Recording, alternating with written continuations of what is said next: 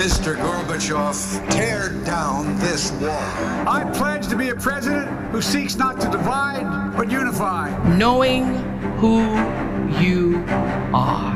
Make America strong again. Yes, we can. If you work hard and you don't give up, you can do anything. When they go low, we go high. I'm going to make them an offer he can't refuse.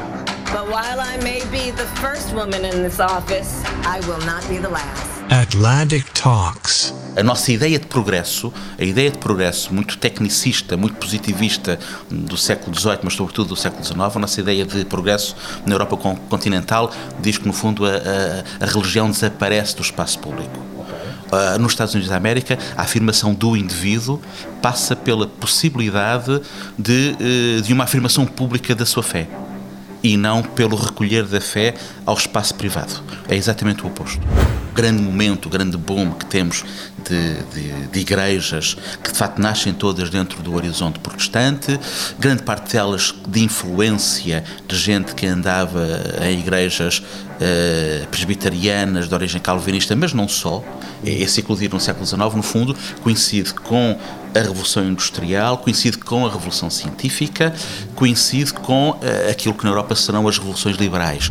Na gênese das principais instituições do que é os Estados Unidos da América hoje, e em especial em Nova Iorque, de facto há gente e, e, quando digo a gente, não é uma pessoa, duas ou três, não é? São eh, várias famílias imensas em tamanho e em importância. Há gente de facto, foi, foi fundamental. Uma das famílias fundamentais é uma família oriunda de Solurico da Beira, os Mendes Seixas. No princípio eram os peregrinos.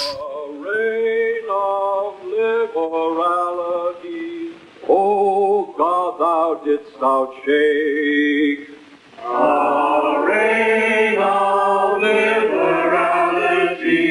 Oh God, thou didst thou shake. Para a história que importa neste episódio de Atlantic Talks, dizer isto é dizer muito. É dizer que no início do caminho que leva à existência dos Estados Unidos da América está a religião. De que forma isso influencia o país que temos hoje e o peso que as religiões e as igrejas têm no presente será o tema da nossa conversa. Em setembro de 1620, um navio envelhecido, destinado ao comércio entre portos europeus, partiu para a sua mais longa e aventurosa viagem. I see some of you who have sailed with me before. You will remember my Mayflower as a sweet ship. After this voyage, she will be sweet ship no longer, because this time I am not running taffeta and satins from Hamburg, or hats and hemp to Norway, or wine and cognac from France. No. When this voyage is over and done, the Mayflower will stink, and you will stink with her. Sir, may we know the cargo and the destination? Yes. The cargo is pilgrims, and the destination is America. O Mayflower levantou âncora do sul da Inglaterra com destino à América do Norte. O núcleo principal dos seus 102 passageiros eram separatistas puritanos, de confissão calvinista, que tanto rejeitavam as normas e as práticas da Igreja Anglicana como da Igreja Católica Romana. Após anos de perseguições e de um exílio na Holanda, decidiram atravessar o Atlântico. Procuravam um novo mundo, onde o rei não lhes ditasse crenças ou rituais religiosos. Ainda a bordo do Mayflower, estabeleceram o contrato que haveria de regular a vida comunitária na futura colónia, que ficaria conhecida como Colónia de Plymouth. Os princípios essenciais eram a igualdade e as decisões tomadas por maioria, que eram interpretadas como vontade de Deus. Há quem veja no contrato do Mayflower a gênese da primeira Constituição Democrática e a origem da democracia americana. Esta não foi a primeira colónia de ingleses estabelecida na América do Norte. E a liberdade religiosa não foi a única razão para essas travessias do Atlântico, mas foi esta a história que ficou para a história. O nosso convidado é, naturalmente, um historiador. Paulo Mendes Pinto tem 50 anos e especializou-se em História das Religiões. É atualmente o coordenador da área de Ciência das Religiões da Universidade de Lusófona. Bem-vindo às Atlantic Talks, Paulo. Em que medida este início da história dos Estados Unidos moldou o espírito americano e aquilo que é hoje o país?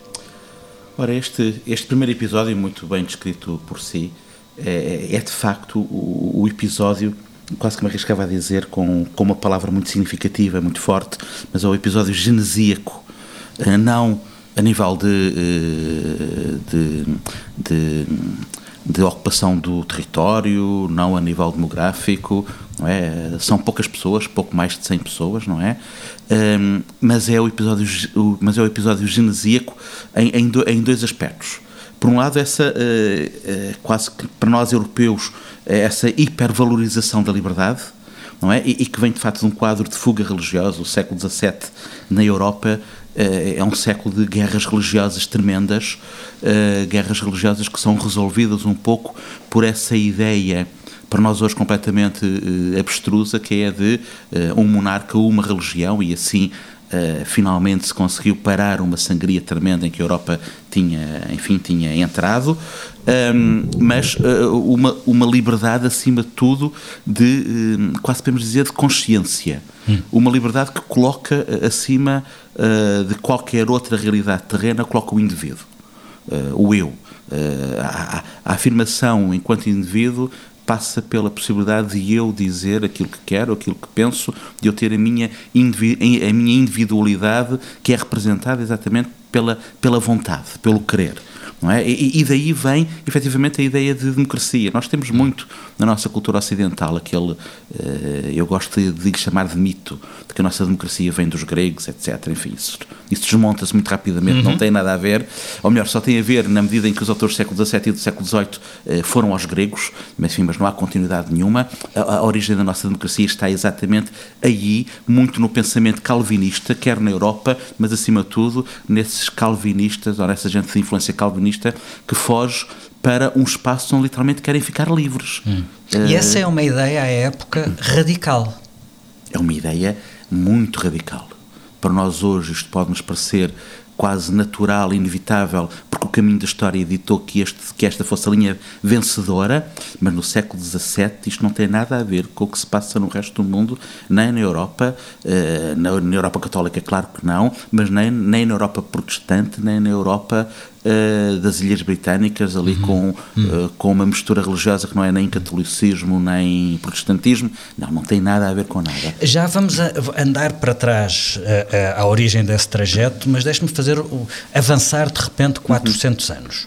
Os Estados Unidos são hoje uma república, são uma democracia, com liberdade religiosa protegida constitucionalmente, mas com um enorme peso da religião na vida pública ao ponto das notas dólar terem a inscrição In God We Trust, em Deus confiamos, e do Presidente dos Estados Unidos tomar posse jurando sobre a Bíblia.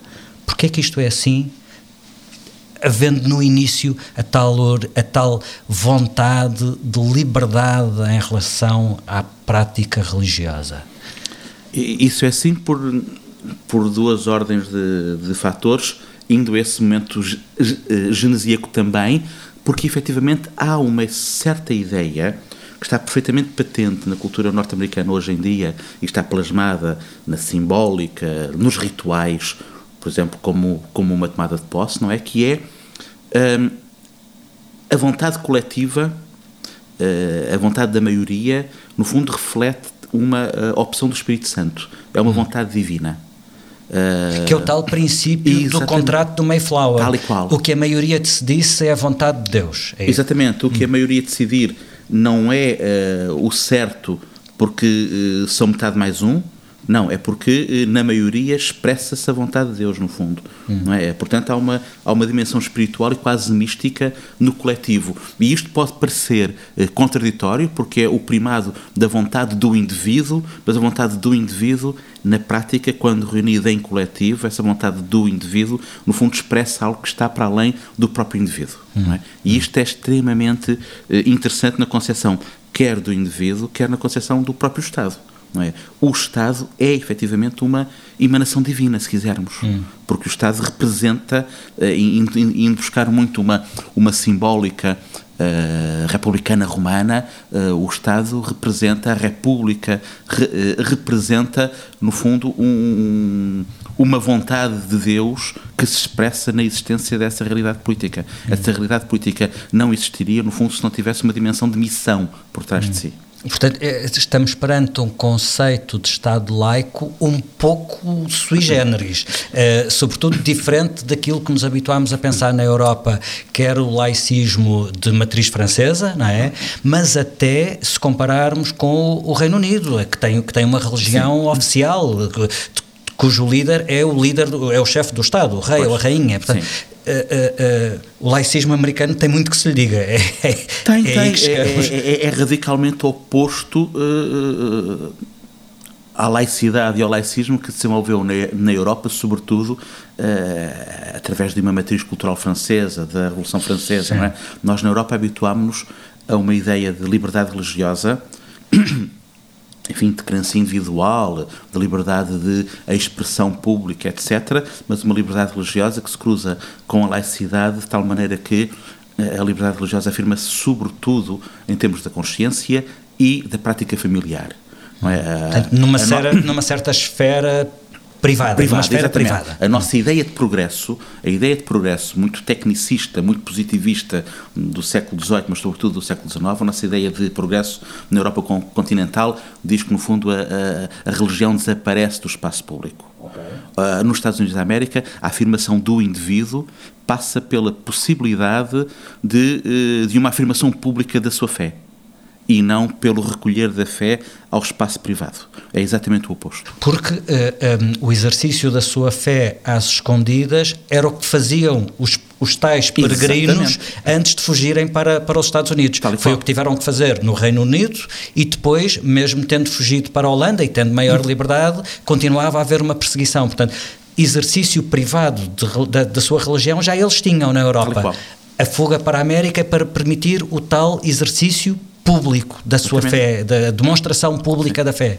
Sim, a, a, afirmação do eu, seja em termos religiosos ou, ou eh, em qualquer outra dimensão, seja cultural ou económica, não é? E, vem daqui muito também a questão da terra das oportunidades, uhum. não é? Eh, a afirmação do eu não pode estar, não pode ter constrangimento no outro eu que está ao lado, no tu.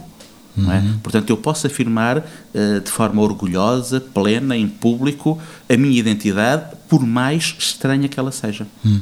Eu, quando estava a preparar esta conversa, uh, uh, na investigação que estava a fazer, percebi, embora intuitivamente fosse bastante evidente, os pais fundadores eram todos cristãos, na sua grande maioria ligados às várias igrejas protestantes, um, e aliás a Declaração da Independência é escrita essencialmente pelo Thomas Jefferson, que cresceu na igreja anglicana, depois igreja episcopal, ele era um profundo conhecedor, conhecedor de teologia e um convicto defensor da separação entre a igreja e o Estado. No entanto, logo nas primeiras linhas da Declaração de Independência, Uh, Deus aparece duas vezes.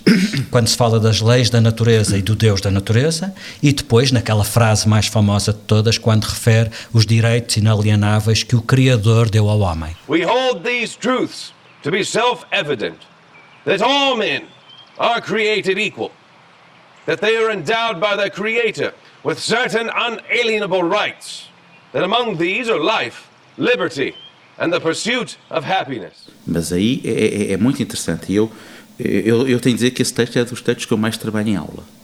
Uh, e dá muito trabalho este texto. E dá muito trabalho pelo que ele nos apresenta de possibilidades hermenêuticas, porque é verdade que nas primeiras linhas aparece Deus por duas vezes, mas aparece Deus de uma forma não confessional. Quando se usa a palavra Criador, essa é uma palavra que é dialogante e é, é e é inclusiva de cristãos protestantes, qualquer corrente que seja, de cristãos católicos, de judeus e de maçons. Não se usa nunca nenhuma expressão que eh, alguém possa dizer esse é apenas o meu Deus ou a minha visão de Deus.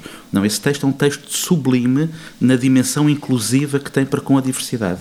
Qualquer e terá um havido esse cuidado, tanto quanto se sabe da gênese desse texto, terá havido sim, esse sim. cuidado de inclusão? Sim, sim, uh, houve claramente esse cuidado de inclusão e de tal forma que por exemplo, há, há, um episódio interessantíssimo que é depois quando George Washington toma posse, há um, chamemos de colégio de religiosos que representa essa diversidade que está presente. Hum.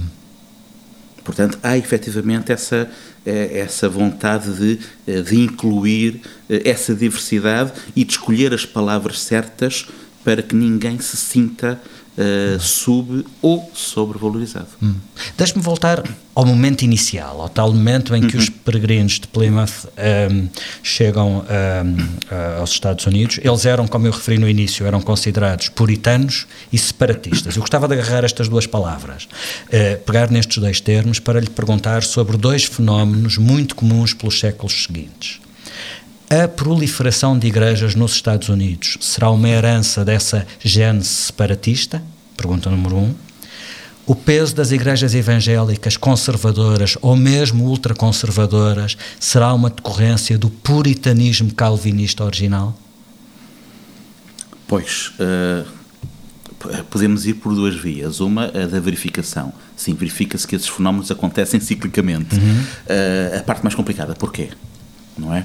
Um, eu, habitualmente, quando pego nessa temática, no, no, no, eclodir cíclico de igrejas fundamentalistas, podemos dizer, de, de, de, em termos uh, sociais, culturais, puritanas, uhum. não é? bastante radicais na, no, no, seu posicionamento perante o mundo, um, eu costumo, no fundo, referir um pouco que são uh, reações.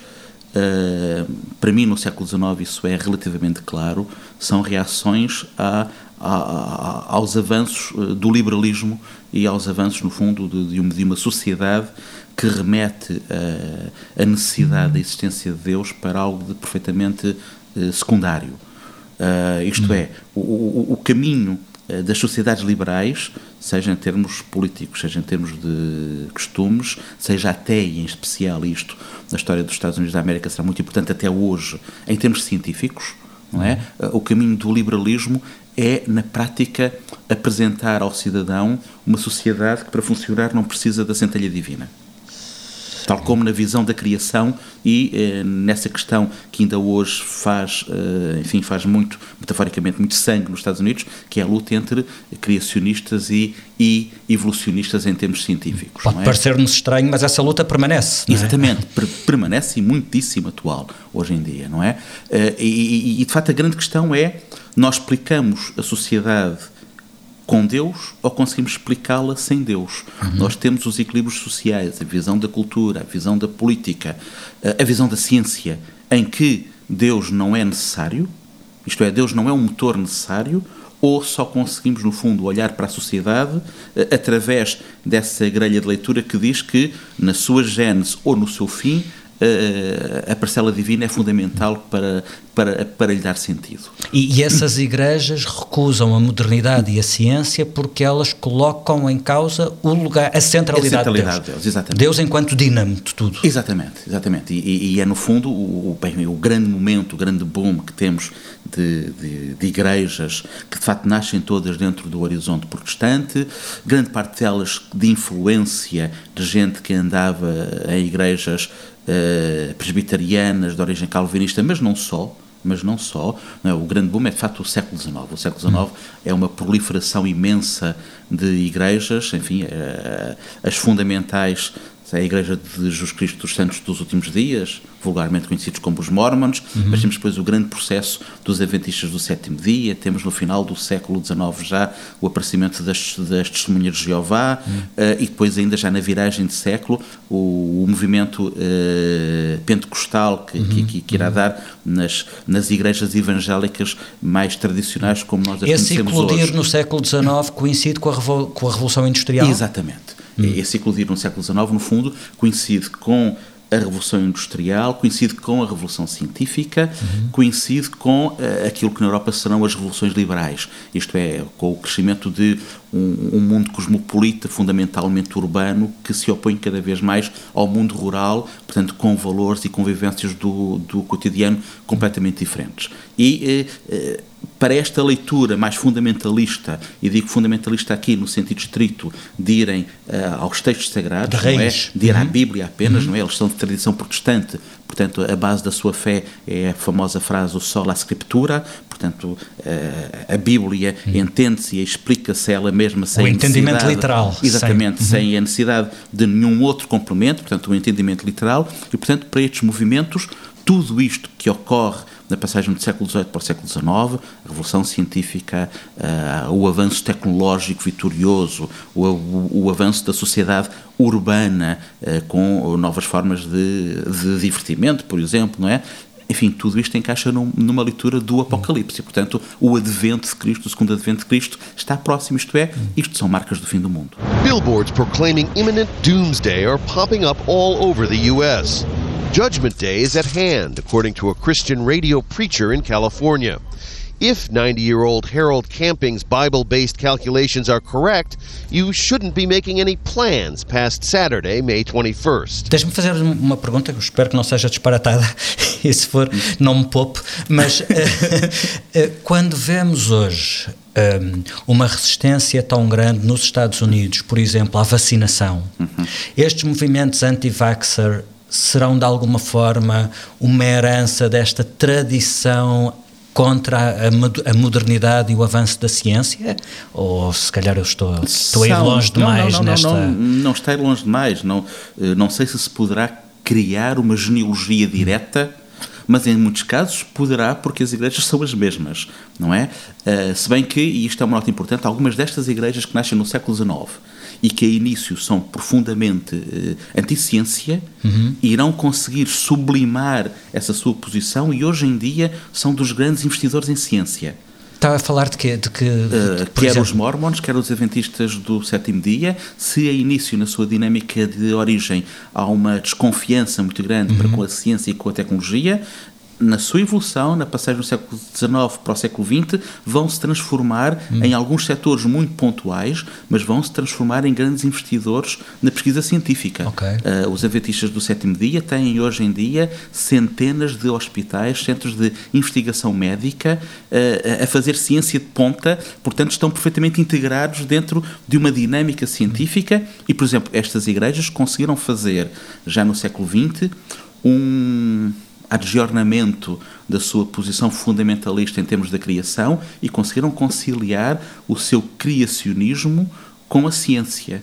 Uh, portanto, uh, uh, um, uhum. enfim, há, há, uma genealogia que se consegue fazer, mas também se consegue apontar que há igrejas que fizeram uma adaptação ao mundo da sua teologia fundamentalista okay. muitíssimo interessante. Mas voltando à questão que me tinha colocado. Mas outras mantiveram Agora, esse caráter anti-modernidade, anti-ciência e até anti-sistema. E outras mais recentes, que não têm nada a ver com o século XIX, foram recuperar essa dimensão antissistema, hum. que é de facto algo de, uh, passo a redundância, de sistémico, não é uma posição antissistema que é algo uhum. de sistémico, pode parecer estranho, mas é desde esses episódios uh, genesíacos do século XVII, uhum. não é? Uh, essa unidade coletiva através dessa uh, proto-primeira Constituição de inícios do século XVII, esta unidade coletiva é, à partida, antissistema. Uhum. Não é? Os Estados Unidos manterão até hoje, no fundo, aquele, aquele princípio que, eh, para nós europeus, nos pode parecer extremamente estranho, que é uh, o indivíduo, o cidadão, tem direito a defender-se do Estado. Certo. Não é? Uhum. E, e, e, e, os fenómenos mais radicais disso são exclusivos do mundo evangélico?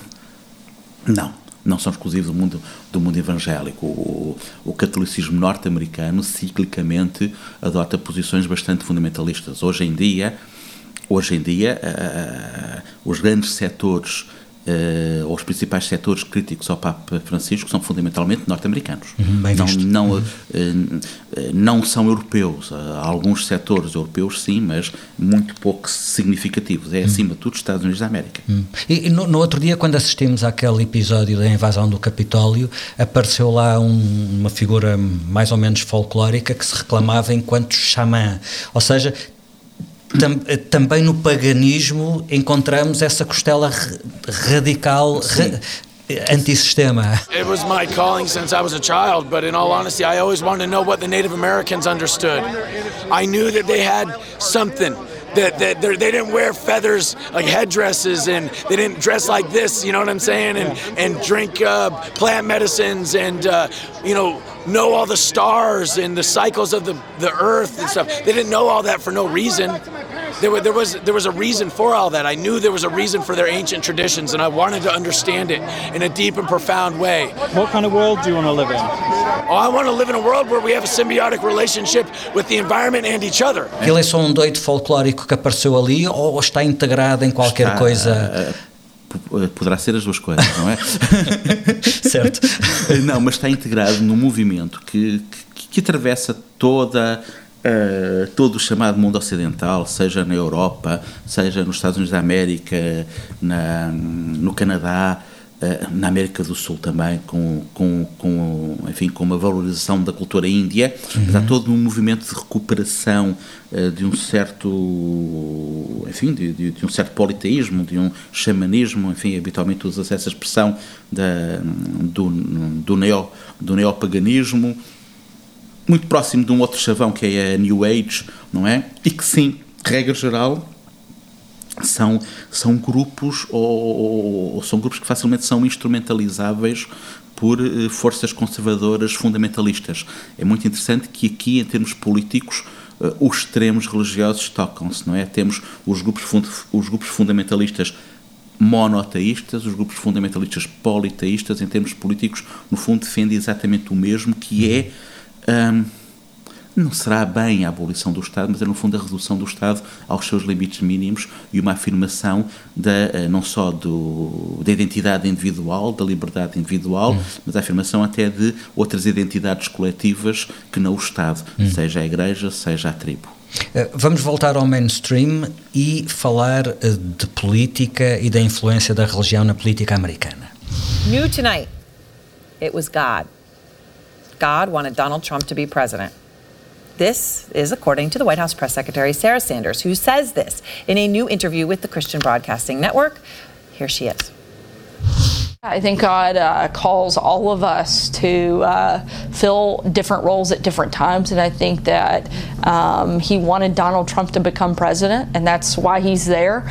And uh, I think He has done a tremendous job in supporting a lot of the things that uh, people of faith really care about. Por que é que as igrejas têm tanta influência na vida política dos Estados Unidos?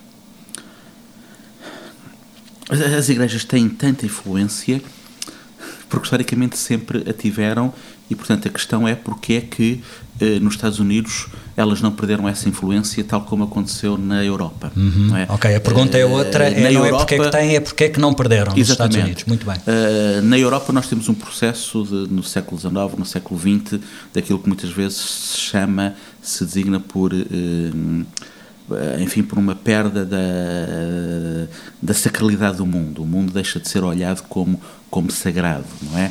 Uh, ao passo que nos Estados Unidos da América, e, e efetivamente, uh, esse processo não se dá, acredito eu, em especial, uh, por essa valorização da liberdade individual.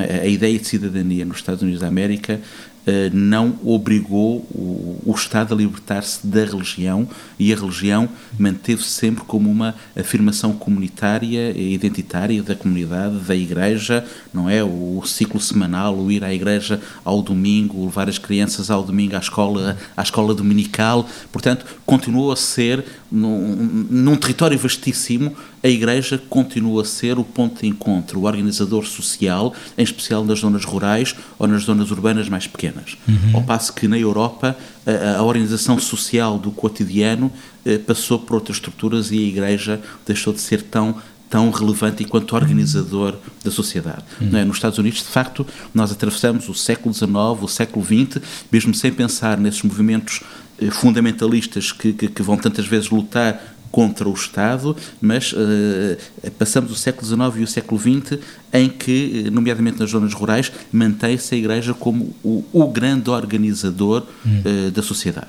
Hum. O ano 2020 foi um ano extraordinário por muitas razões. Um, uma delas uh, foi também as eleições norte-americanas. É engraçado que em 2016, quando aparece Donald Trump, um, a influência das igrejas evangélicas foi decisiva nessa vitória, embora num primeiro momento houve quem acreditasse que isso seria um problema, porque, enfim, como, como dizer isto? Trump não teve exatamente um percurso de vida pio, uh, mas ele conseguiu dar a volta. Democrats have also waged an unrelenting assault against people of faith. Anybody in here a person of faith? Como é que ele conseguiu dar a volta e como é que as igrejas evangélicas foram capazes de ser um dos players dessa vitória? Há, há um dado extremamente interessante e isso, e isso para mim certamente foi, foi, foi um desafio e escrevi uma, escrevi uma crónica sobre, sobre, no fundo, como é que Trump encaixa uh, no ideário uh, evangélico, sendo que, em termos uh, de, não só da sua história religiosa, não é, da sua história de vida, mas até em termos de piedade, de moral, ele, quanto mais não seja até a nível sexual, tem toda uma, enfim, tem toda uma história colada à sua imagem que acho que qualquer que fosse o critério que, que decidíssemos analisar em nenhum ele passava. Ora, eu, eu, eu, encontrei muitos textos evangélicos a fazerem a comparação entre Donald Trump e o rei Salomão. Portanto biblicamente foi-se buscar a imagem do rei Salomão o rei Salomão que é enfim, é, é, o construtor do templo em, uhum. Jerusalém. em Jerusalém, portanto é aquela figura, uh, imagem da sabedoria, Deus dá-lhe a sabedoria e ele, enfim, a tradição diz que ele escreve uma série de livros bíblicos, uhum. desde poesia a livros sapienciais, contudo, ao mesmo tempo, ele é alguém que na sua história de vida, uh, nomeadamente em termos morais, tem uma série de episódios que são negativos, não é? Mas no fundo, uh, o, o, o que é sobrevalorizado, o que é hipervalorizado, é que essa é, a, essa é a sua dimensão humana que não esgota o facto, que não anula o facto de ele ter sido, no fundo, escolhido por Deus para uma missão. Eu cheguei, eu cheguei... E, e, aí, e aí esses aspectos negativos são, no fundo, considerados quase como que a demonstração de que sim, ele é o humano, com todas as falhas humanas, mas é o humano que é escolhido por Deus para uma missão de, eh, de renovação social. Aliás, eu cheguei a ver momentos em que um, sessões com líderes evangélicos, uhum. em que eles pediam a bênção de, para Trump, um, apresentando como se ele fosse o cavaleiro da armadura um reluzente contra o anticristo e agradecendo o facto dele ser humano, dele, dele ser um pecador, porque essas duas condições demonstram a intervenção divina. Exatamente. Lord, I thank you that America didn't need a preacher in the Oval Office. It did not need a professional politician in the Oval Office, but it needed a fighter and a champion for freedom. And Lord, that's exactly what we have. I thank you, Lord, that He doesn't claim to be perfect, but he is passionate. Talvez um dos momentos de maior tensão política em 2020 seja aquele momento em que uh, Donald Trump abre caminho, eh, as tropas de choque abrem caminho na Lafayette Square uh, em frente à, à, uhum. Casa Branca para que Trump possa posar perante uh, uma igreja episcopal histórica, histórica com uma Bíblia na mão. A walk across the street for the cameras, aids in tow through Lafayette Park. Destination historic St. John's Church, where presidents have prayed since James Madison. But this president did not come to pray. A fire damaged part of it the night before, a useful backdrop. We have a great country. He didn't use many words, but they weren't necessary. The image holding up a Bible in front of that church was what he wanted to convey. Tudo aquilo foi para uma foto-op, uma, uma oportunidade de uma fotografia, mas faz-me pensar. Uh, se a polarização da sociedade americana se reflete também na religião ou se, pelo contrário, a, a religião de alguma forma também alimentou essa polarização. Eu acho que aqui temos, temos os dois fenómenos, de facto. Uh, há uma. Há, uma refundamentalização, peço desculpa pela, pela palavra, tem sílabas a mais, mas há uma refundamentalização de, de muitas igrejas evangélicas norte-americanas depois ou após o período, digamos, após o período Kennedy. Uh, após o período da, da grande luta das, uh, dos direitos civis, das liberdades civis, que coincidiu também com um investimento enorme Uh, no auge da Guerra Fria, um, um investimento enorme na, numa cultura científica que retirou, por exemplo, que retirou uh, dramaticamente o ensino do criacionismo das nas escolas. E, portanto, as décadas de 50 e 60 foram uh, décadas de um avanço dessa sociedade cosmopolita, liberal, muito forte, e a década de 70 nós temos-la como uma década de início de uh, uma, como estava a dizer, de uma refundamentalização de muitas igrejas evangélicas numa direção muito interessante que estava a ser abandonada por elas, que é a, a do literalismo bíblico. E, portanto, a década de 70 tem, inclusive, é uma série de, de afirmações públicas, de, de, textos assinados por muitas igrejas sobre aquilo a que se chama a inenarrância bíblica. Uma série de congressos nos Estados Unidos da América na década de 70, nomeadamente um famoso,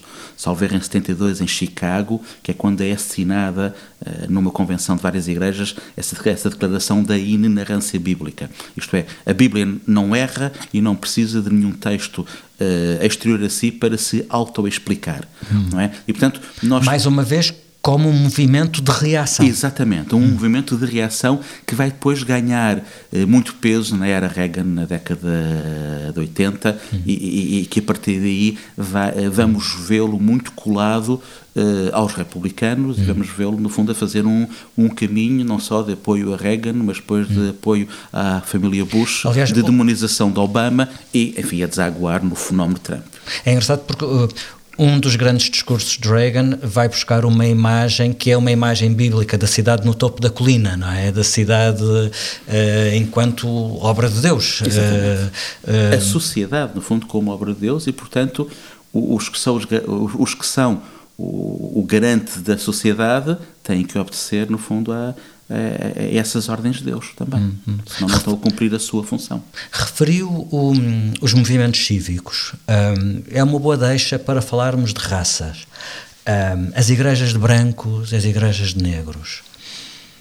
Mais uma vez, temos a igreja como reflexo de uma realidade ou como molde de uma realidade mais uma vez temos as duas dinâmicas, não é? Porque ao mesmo tempo, por exemplo, no que respeita às igrejas de negros, que vão ser importantíssimas finais do século XIX e início do século XX para uh, reorganizar a sociedade do Sul uh, pós-escravatura, mas uma sociedade pós-escravatura que socialmente não conseguiu criar instrumentos para que as pessoas de facto deixassem de ser escravos, em termos uhum. ter vivência nas plantações, tudo continuará a ser praticamente igual, não é? Essas igrejas vão ser fundamentais, as igrejas batistas, não é? Onde uhum. se vai uhum. desenvolver toda uma estética própria que nós depois conhecemos no século XX já, enfim, com, eh, num, num, numa direção ao jazz, não é? Por exemplo. Uh, portanto, Sim, toda aquela estética do, do gospel. Exatamente, de... portanto, é, essa é uma estética religiosa, uma estética que nasce, no fundo, num modelo de igreja que, eh, que é, em termos rássicos, exclusivista, de facto. Tonight I want you to shout for what God gave you. Shout! Shout till hell gets nervous. Shout till demons tremble. Shout till yokes are broken. Shout till curses are shaken. Open your mouth and get, get.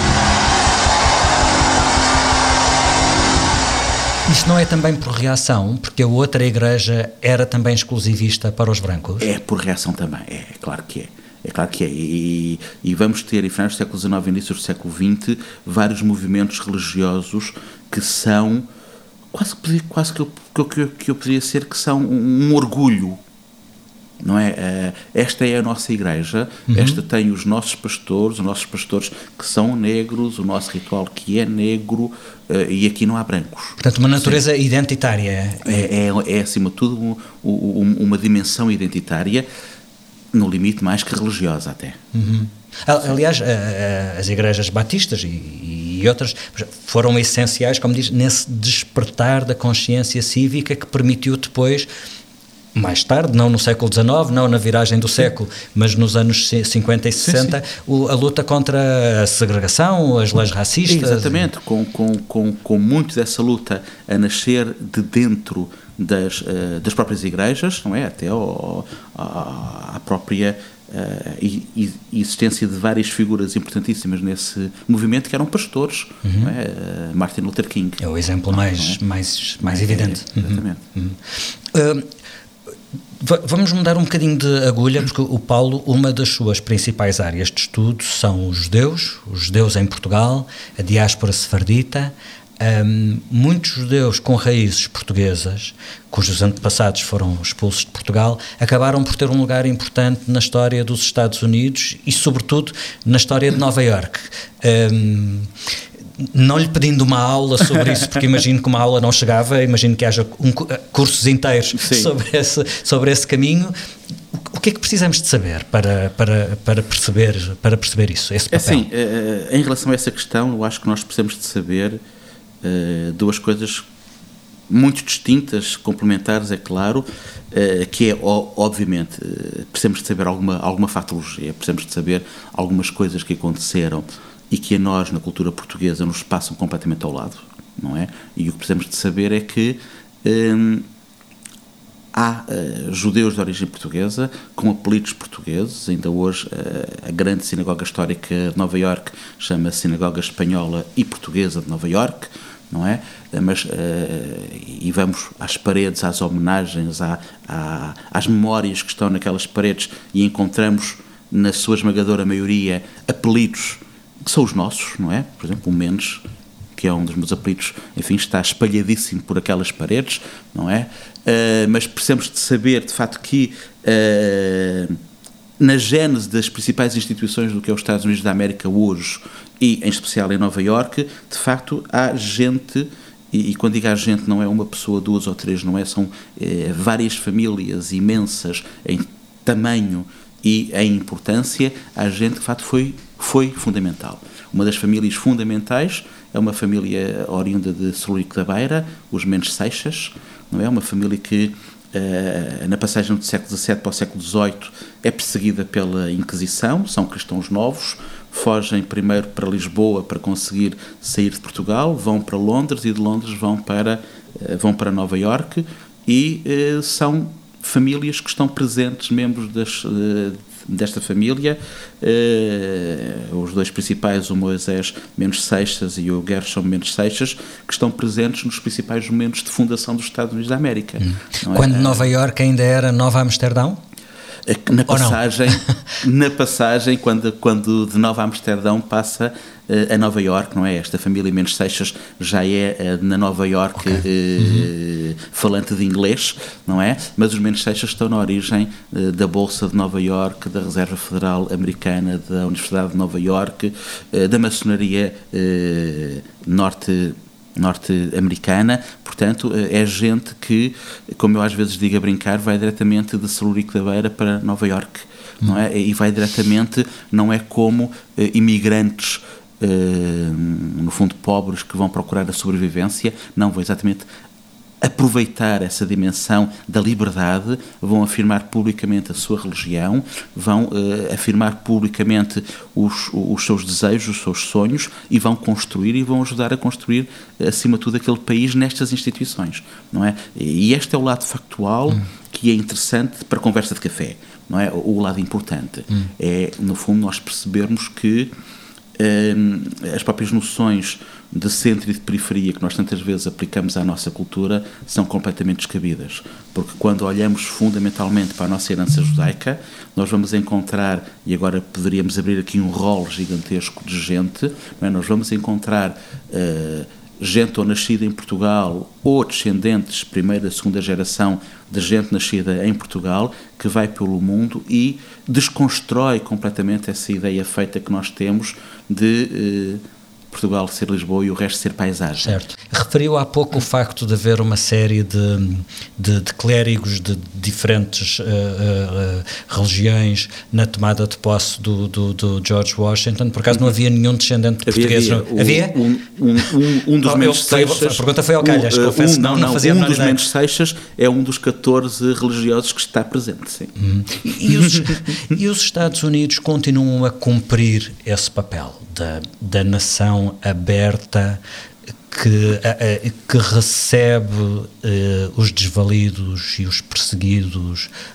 um, religiosos, económicos, o que for, vê quando olha para os Estados Unidos e até em vista desta de tudo isto que falámos uhum. nesta nossa conversa, o que é que vê hoje? Sim, eu, eu acho que se pode dizer que até hoje os Estados Unidos têm cumprido esse seu papel que não, que não é um papel, eh, vamos eh, aqui colocar conceitos no sítio. Hum, não é um papel humanitário, é um papel humanista. É? Os Estados Unidos têm, de facto, integrado gente nessa terra de, de oportunidades ao longo dos séculos. Não é? Seria o Paulo no início usou a, palavra, aqui... usou a palavra missão, de haver o, de ser uma nação com uma missão. Exatamente. Ainda existe essa, essa perspectiva permanece? Sim, eu acho que existe. Eu acho que existe ainda, hum, em termos de cultura popular, existe muito essa, essa, hum, essa imagem de, de, de no fundo, quase que de missão civilizadora apesar da polarização interna, das divisões internas, do, do, do, do, uh, do entrincheiramento cada vez maior da sociedade que, americana. Apesar desse entrincheiramento, Uh, em todas as trincheiras, uh, esse papel de missão existe. E é, no fundo, uh, a valorização da posição política através desse papel de missão que faz com que a luta seja tão exacerbada. Porque de ambos os lados acham que uh, aquela é, é, a visão civilizadora certa. Não é, não é apenas uh, aquilo que se passa, no fundo, nos Estados Unidos, neste entrincheiramento, como disse, uh, o que se passa não é, não é uma luta política. É uma, são duas cosmovisões diferentes. Uhum. Exatamente porque se olha para a política com uma ficção, com, com uma visão de, de missão, de, de, no fundo, de, de moldar a civilização, de moldar o mundo. E, portanto, quando, no fundo, damos à, à política um, um, papel muitíssimo maior do que simplesmente saber se, em termos sociais, aquele líder irá resolver melhor as questões ou não. Não, quando as questões não se medem apenas na eficácia das medidas políticas, mas quando as questões se medem na forma de ver o mundo e naquilo que achamos que é a, a visão do mundo que vamos passar ao futuro uh, e aos concidadãos, aí a luta está muito mais, muito mais exacerbada, porque não é apenas uma dimensão política, é uma dimensão existencial do próprio coletivo que está em jogo. Hum. Suspeito que podíamos ficar o dobro do tempo a prolongar esta conversa sem nunca nos aborrecermos, mas estamos a chegar ao final destas entrevistas e no fim eu proponho sempre uh, aos, aos, aos, meus convidados um jogo de escolhas, ou seja, Sim. com base naquilo que sei ou julgo saber sobre si, vou pedir-lhe que escolha entre algumas opções que lhe vou dar. Uhum. Nova York ou Salt Lake City? Nova York. Sem hesitar. Sem hesitar. O Canto de Mim Mesmo do Walt Whitman ou Moby Dick do Herman Melville? Ui, Walt Whitman é alguém a que eu regresso frequentemente, portanto, teria que ser, e tanto mais que foi traduzido por pessoa, por exemplo, portanto, criam-se aí cruzamentos que me são muito queridos. Andy Warhol ou Basquiat? Porque não juntar os dois. É, a ideia é escolher. Pronto, ah, é. numa das escolhas deixo não escolher. Obrigado. E se tiver de escolher um, um cântico que Sim. se tornou uma música popular, hum? escolhe o hino anglicano Amazing Grace ou o hino gospel Oh Happy Day? Vou para o gospel. Vou para o Oh Happy Day. Porquê? Por causa da alegria? Por causa dessa ironia de, na desgraça, criar alegria. Muito bem, ficamos por aqui. Obrigado, Paulo Mendes Pinto, pela sua disponibilidade para esta conversa e pelo muito que me permitiu aprender. Obrigado, eu. Obrigado. Atlantic Talks é um podcast da FLAD, Fundação Luso-Americana para o Desenvolvimento. A produção áudio é do Paulo Castanheiro. Eu sou o Felipe Santos Costa. Oh, happy day. Oh, happy day.